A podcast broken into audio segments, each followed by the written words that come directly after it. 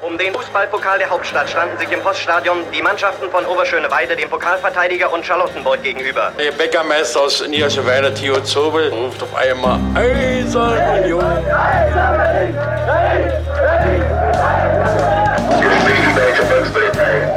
Eine Bankbürgschaft aus Unions Lizenzunterlagen hatte sich als gefälscht herausgestellt. Union ist gerettet. Union ruft alle Berliner Fußballfans dazu auf, sich am Räumen des Stadions von Schnee und Eis zu beteiligen. Ein Jahr lang haben die Union Berlin-Fans an ihrem geliebten Stadion an der alten Försterei gebaut. Und jetzt ist die siebte Minute angebrochen und es gibt eine schöne Geste für die Nummer sieben. Doch die Unioner selbst werden gut beraten sein, auch in der Stunde der Euphorie niemals zu vergessen, was war, um so zu bleiben, wie sie sind. Hallo und herzlich willkommen zur 21. Sendung unseres kleinen, feinen Union-Geschichtspodcasts und niemals vergessen, indem wir euch alle zwei Wochen normalerweise eine Geschichte aus der reichhaltigen Geschichte des ersten FC Union und seiner Vorgängervereine oder parallel existierenden Vereine, das ist ja manchmal nicht so ganz klar, erzählen und auch aus den verschiedenen politischen Systemen, in denen der erste FC Union und die vielen, vielen anderen Vereine da existiert haben. Und wir, das bin ich, Sebastian und ich, Daniel, hallo. Hi Daniel. Daniel, ich habe dir vor vier Wochen, wir konnten es jetzt mal nicht aufnehmen, weil du krank warst und äh, ich war. Weil du krank warst. Ich war, oh Gott. Echt? Ja, ich war krank. Ich lag da nieder. Ich wollte gerade sagen, ich kann mich so gut daran erinnern, aber ja, das war ich. Und aber vor vier Wochen habe ich dir eine Geschichte erzählt und kannst dich noch erinnern, worum es da ging? Ja, die war sehr lustig. Äh, es ging um eine ähm, Ebay-Aktion, äh, bei der Union einen Platz auf der äh, Trainerbank versteigern wollte im Jahr 2002. Und ähm, bei einem Spiel gegen Eintracht Frankfurt war das. Und äh, diesen äh, Platz haben dann die Frankfurt-Fans für ihren, wie sie es einfach sagen, Edelfan, kann man so und so sehen, äh, Adi Edelmann, Adelmann, äh, ersteigert. Und ähm, ähm, ein äh, Aber Edelmann ist er bestimmt auch. Bestimmt. bestimmt. Ähm, und einen kleinen Nachtrag äh, gibt es dazu noch, und zwar in einem anderen Podcast, dem Plattsport-Podcast, ähm, hat äh, Martin, der diesen Podcast macht, diese Woche äh, Leute aufgefordert, mal von ihrem ersten Union- oder Hertha-Spiel oder generell im, dem ersten Spiel mit ihrem Verein so zu erzählen. Und da hat sich auch ein Frankfurter gemeldet, der von dem ersten Unionsspiel, was er gesehen hat, äh, gesprochen hat, nämlich eben diesem Spiel, bei dem das damals passiert ist und äh, der offenbar auch irgendwie ein bisschen in die Organisation dieser äh, Kaperung, dieser eBay-Aktion ein bisschen eingebunden war und der dann auch erzählt hat, wie das Geld, was dabei eigentlich zustande gekommen war und eigentlich an Union gehen sollte oder so, dann für eine äh, Schule für Kinder mit Behinderung in Köpenick und für eine Kinderkrebsstation in Frankfurt aufgewendet wurde und zwischen den beiden aufgeteilt wurde. Äh, verlinken wir natürlich.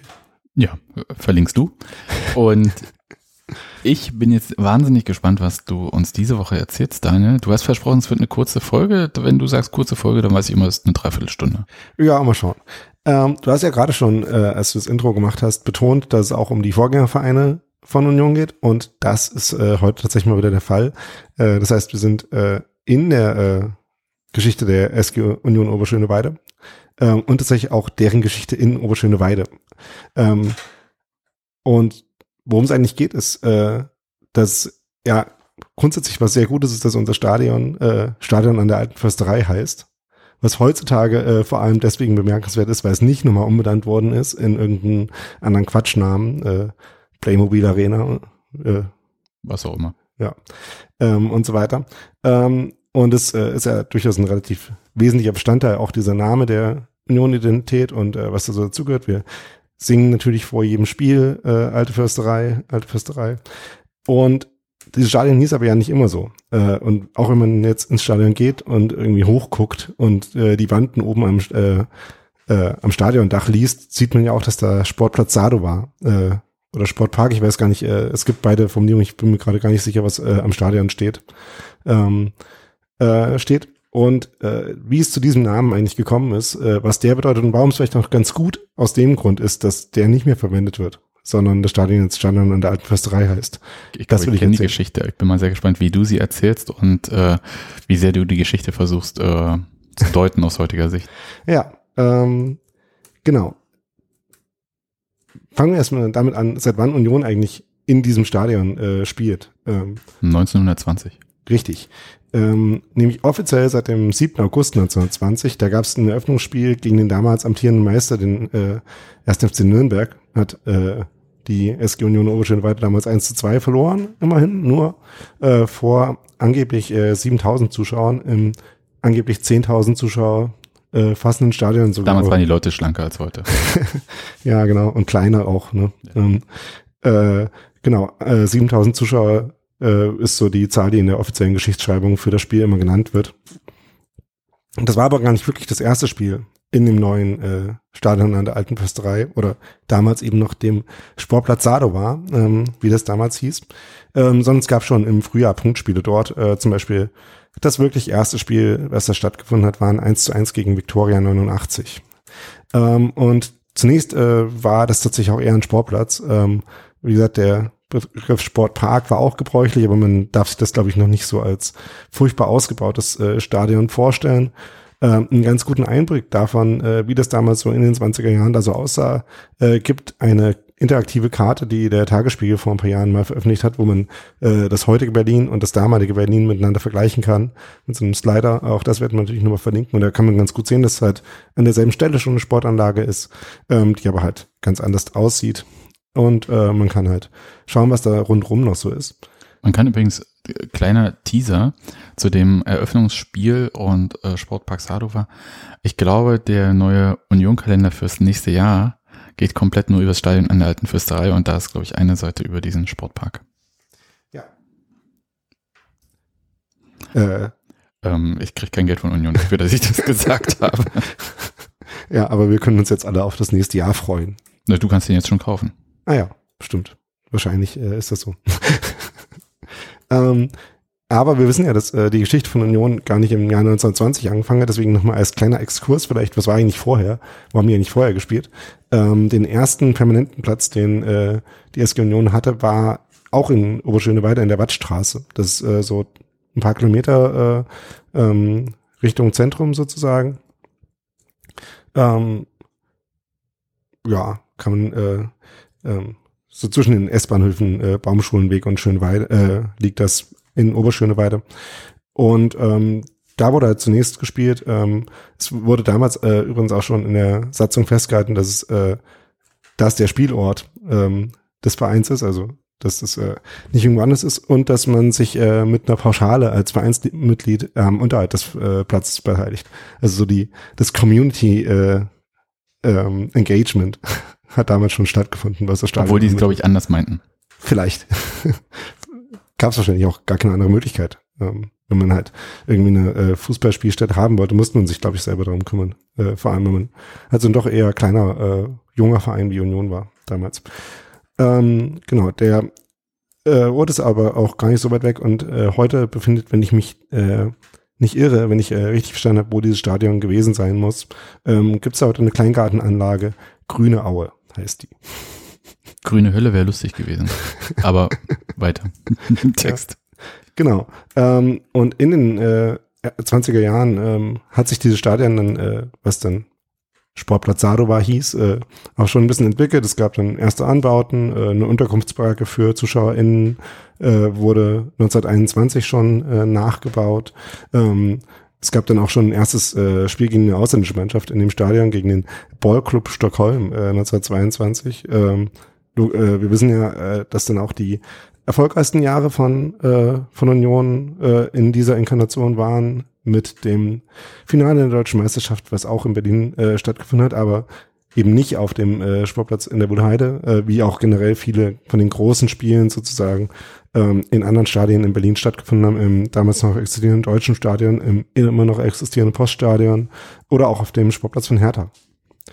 Aber ähm, dass es da 64.000 Zuschauer für das äh, deutsche Meisterschaftsfinale gab und wo überhaupt Union dann noch so gespielt hat, auch wenn sie eigentlich immer schon in Oberschöneweide zu Hause waren, ist nochmal eine andere Geschichte. Deswegen das nur als kleiner Exkurs am Rande. Ähm, denn worum es eigentlich gehen soll, ist ja ähm, dieser, äh, äh, dieser Name Sadoma. Ähm, was war denn deine erste Assoziation, dass du irgendwann mal äh, gemerkt hast, dass es diesen Namen mal gab, irgendwie noch gibt? Äh, was dachtest du denn, wofür das stehen könnte? Äh, Ganz ehrlich, äh, dachte ich, das hatte ja, also weil ich habe dann gelesen, es äh, Ausflugslokal und so, und ich dachte, es ist einfach ein Nachname, weil das in Berlin durchaus nicht ein ganz unüblicher Nachname ist. Ähm, und das bin jetzt später drauf gekommen, dass es keinen äh, Zusammenhang mit dem Nachnamen gab. Genau, aber eben äh, mit dieser Ausflugsgaststätte, die Sadova hieß, äh, die lag an der Mündung der Wuhle in die Spree. Ich habe jetzt nicht rausbekommen, auf welcher Seite sozusagen, also da, wo jetzt der Mellowpark ist oder ähm, Da, wo der Auf- Pavillon steht, der kleine. ah ja, Da ist so ein ganz Mini-Pavillon. also Richtung Altstadt äh, Köpenick dann Auf der, sozusagen. einfach auf der anderen Seite von der Wuhle. Genau. Ja. Ähm, die die gab es eben da und nach der hieß das ganze Areal, äh, die ganze Wuhlheide äh, wurde auch Sadova genannt, ähm, auch der Bahnhof, den es da gibt und an dem man meistens vorbeifährt oder an dem man meistens nicht aussteigt, außer wie ich heute Morgen, man will zum äh, Stadion im äh, Fez, dann steigt man vielleicht auch da aus und läuft dann ein bisschen durch die Wuhlheide. Ähm, äh, das alles hieß eben nach dieser Ausflugsgaststätte Sadova ähm, für eine gewisse Weile. Und der Name dieser äh, Ausflugsgaststätte geht aber eben nicht auf irgendwie die Familie, die das betrieben hat, zurück, sondern auf einen Ort äh, in heutigen Polen, ähm, der eben Sadova hieß ähm, und bei de an dem genau 100 Jahre bevor der erste FC Union gegründet wurde ungefähr, also nicht genau 100 Jahre, weil es im, im Juli war, äh, eine Schlacht stattgefunden hat im deutsch-österreich äh, preußisch-österreichischen Krieg ähm, am 3. Juli äh, 1866 war das äh, die entscheidende Schlacht Ah, auch dieses 100. Krieges. 100 Jahre. Ich dachte 100 Jahre vor SK Union Schneeweide und ich dachte so, was erzählst du jetzt gerade? Nee. Aber ja, so ist richtig. Stimmt. Genau. Äh, deswegen hatte ich, äh, wie gesagt, es, die parallel existierenden und äh, nacheinander existierenden Ja. Vereine sind ein bisschen unübersichtlich, deswegen muss man da immer genau zuhören. ähm, genau, und äh, diese Schlacht stand, fand eben äh, äh, bei Königgrätz und Sadova statt. Und das ist äh, vielleicht auch der Punkt, warum das gar nicht so offensichtlich ist, dass das die Geschichte dieses Namens ist, weil auf Deutsch eigentlich äh, der Name Sadova dafür sehr ungebräuchlich ist. Also eigentlich, äh, wenn man auf Deutsch von dieser Schlacht äh, spricht, spricht man immer von der Schlacht bei Königgrätz, die äh, die preußische Armee damals gewonnen hat, unter anderem, weil sie neue Gewehre hatte.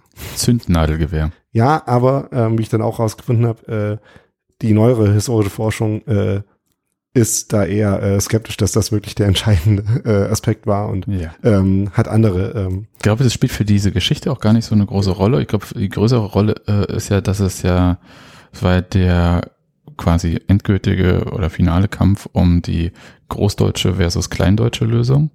Und Preußen favorisierte ja die Kleindeutsche ohne Österreich und deswegen hat das ja so eine Bedeutung gehabt. genau. Genau. Deswegen war dieser Krieg und äh, diese Schlacht dann einer der entscheidenden Schritte ähm, dahin, äh, irgendwie aus diesem Flickenteppich äh, Deutschland irgendwie einen kohärenten Staat zu formen. Das Deutsche Reich, sag's doch bitte. Ja, genau. Ähm, und ein anderer Schritt äh, auf dem Weg dahin war natürlich äh, die kriegerischen Auseinandersetzungen mit Frankreich, ähm, die es dann äh, bis zur eigentlichen Gründung des Deutschen Reichs noch gab. Und das ist auch, wo äh, der Name Sadova wieder ins Spiel kommt, denn während auf Deutsch das, wie gesagt, der viel weniger gebräuchliche äh, Name für diese Schlacht ist, ähm, ist es auf Französisch der, den man dafür be benutzt hat. Und äh, das Wort äh, Rache für Sadova wurde dann äh, geradezu ein geflügeltes Wort und ähm, war so einer der Kampfslogans äh, in dieser Konfrontation zwischen Frankreich und Preußen slash Deutschland. Und äh, ich weiß nicht genau, warum das so ist. Vielleicht, weil Königgrätz sich auf Französisch gar nicht so gut Zwei ausspricht. Umlaute. Ja, genau. Ähm, und die, äh, der polnische Name für den Ort jetzt auch nicht so viel einfacher ist für äh, französische Ohren wahrscheinlich. Ähm, deswegen hat man eben äh, das Rache für Sadova genannt und sich darauf bezogen. Und ähm, darauf geht eben diese, äh, der Name dieser Ausflugsgaststätte zurück. Und ich habe ja angefangen äh, zu sagen, dass es vielleicht ganz gut ist, dass das Stadion so heißt, wie es heißt. Denn weiß nicht, ob ich äh, so viel Lust hätte und mit so viel äh, Sympathie und Leidenschaft den Namen äh, von so einer komischen Schlacht äh, ähm, der preußischen Armee singen würde. Und äh, gerade äh, Union hat ja mittlerweile viele österreichische Spieler, vielleicht fänden die das auch gar nicht so geil. Vielleicht ist es auch mittlerweile so lange her, dass es keine Rolle mehr spielt. Ja, ähm, aber ich, äh, das ist ja so ein bisschen die Idee von diesem Podcast, sich über Dinge, die lange her Aber ich, sind. ich, ich, entnehme, Gedanken ich entnehme dem ja, dass du auf jeden Fall nicht mit einem rot-weißen Plastikhut mit äh, stilisierten äh, Pickel au- drauf äh, rumlaufen würdest. mit Sportpark Sadova noch draufgeschrieben. Wie auch immer. Genau. Ist ja jetzt erstmal nicht verwerflich, aber wie ist der Name abhanden gekommen? Das ist äh, eine gute Frage, denn ähm, wenn man äh, sich irgendwie Eintrittskarten und sowas, äh, was man halt so an Zeitdokumenten aus dieser Zeit anschaut, dann stehen halt verschiedene Namensformen, also wie gesagt Sportplatz, Sportpark war, manchmal steht auch Sportplatz in der Wohlheide, manchmal spielt, ähm, ähm, steht eben das eine, manchmal das andere da. Und dieser Name für diesen Sportplatz wurde quasi nie so richtig offiziell vergeben und wurde auch nie offiziell dann in ähm, Stadion an der alten Försterei umbenannt. Also die alte Försterei, das Gebäude, was dann da mhm. steht, das gab's halt schon und ähm, auf das wurde sich auch äh, hin und wieder bezogen. Aber es gab jetzt nicht den einen formellen Akt, ähm, soweit das irgendwie erforscht ist, äh, der aber, dieses Stadion offen, offiziell umbenannt Aber wurde. es gab ja irgendwann diesen Zeitpunkt, als die S-Bahn-Station umbenannt wurde. Genau, in Wuhlheide. Aber ja. ähm, das äh, Stadion hieß ja hm. auch nicht äh, direkt Stadion da. S-Bahnhof. genau.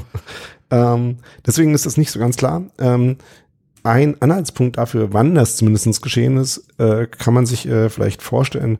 Es gibt von Google so ein Analysetool für ähm, Textkorpora, das nennt sich Ngram. Ähm, das werden wir auch verlinken. Und wenn man sich da anschaut, äh, wann eigentlich der, äh, der Begriff alte Försterei äh, gebräuchlich war, dann sieht man, dass das halt äh, grundsätzlich erst 1966 anfängt. Wie gesagt, dem Gründungsjahr des ersten FC Union. Ähm, das heißt, äh, spätestens dann war das halt wirklich der, der Name dieses Stadions. Aber bis in die 50er Jahre findet man halt auch noch, äh, auch noch Sadova als Namen. Deswegen ähm, ist nicht so ganz klar, wann das passiert ist, aber man kann sagen, spätestens äh, mit der äh, Neufassung und Neugründung äh, des ersten FC Union hatte sich das dann quasi erledigt und äh, war dann klar. Und jetzt kann man natürlich noch äh, Hypothesen anstellen, äh, ob es dafür auch Gründe gab. Ähm, also vielleicht war es halt einfach irgendwie naheliegender, ähm, nachdem diese Ausflugsgaststelle auch gar keine so große Rolle mehr gespielt hat ähm, und äh, man eh nicht so genau gewusst hätte, worauf man sich jetzt mit äh, dem Namen bezieht.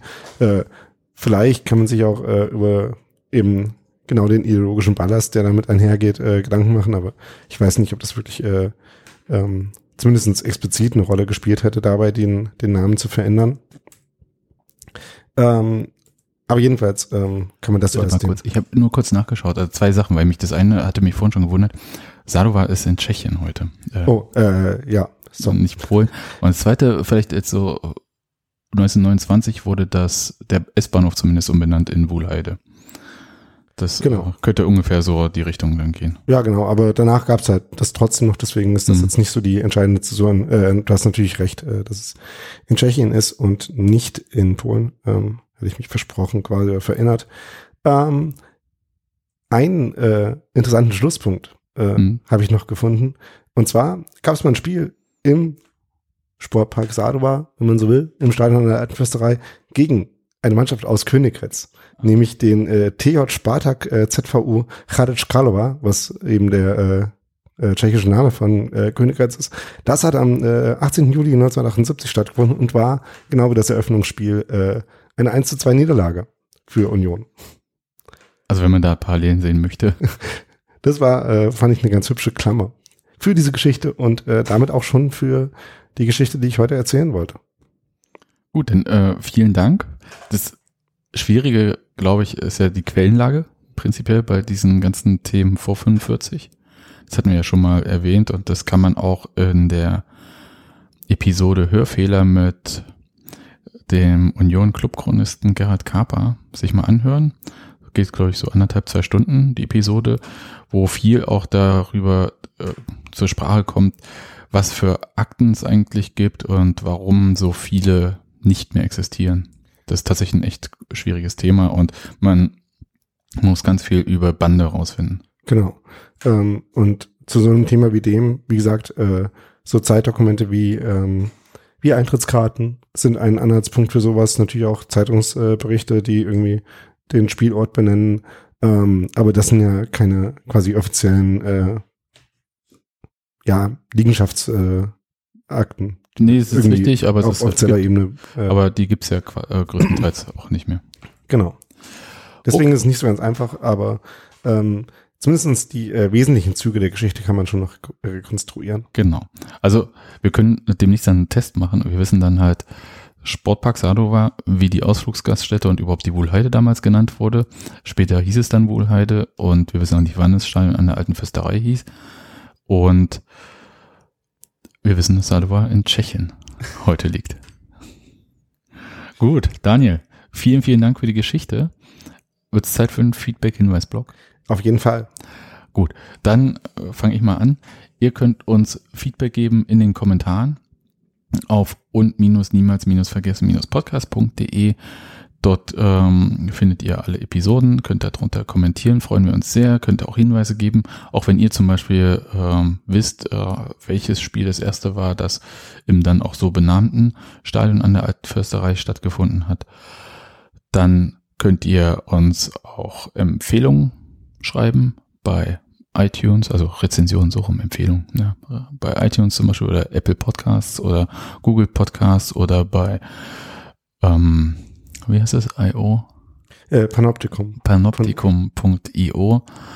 Und ihr könnt uns natürlich auf Twitter folgen, auf UNV-Podcast und dort auch äh, Hinweise hinterlassen oder auch ähm, andere Dinge.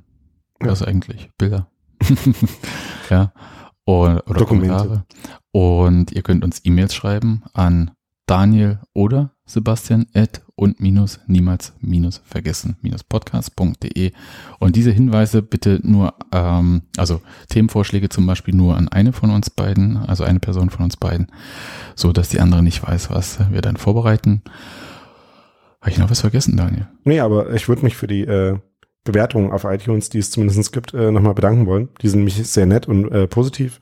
Und wie gesagt, wenn jemand Lust hat, da noch äh, äh, ein paar Kommentare dazu zu schreiben in die jeweilig dafür vorgesehenen Felder, ist das auch immer super. Ähm, und es ist auch immer schön, wenn uns äh, Leute darauf ansprechen, äh, was wir so machen. Und das freut uns jedes Mal und passiert ja öfters mal.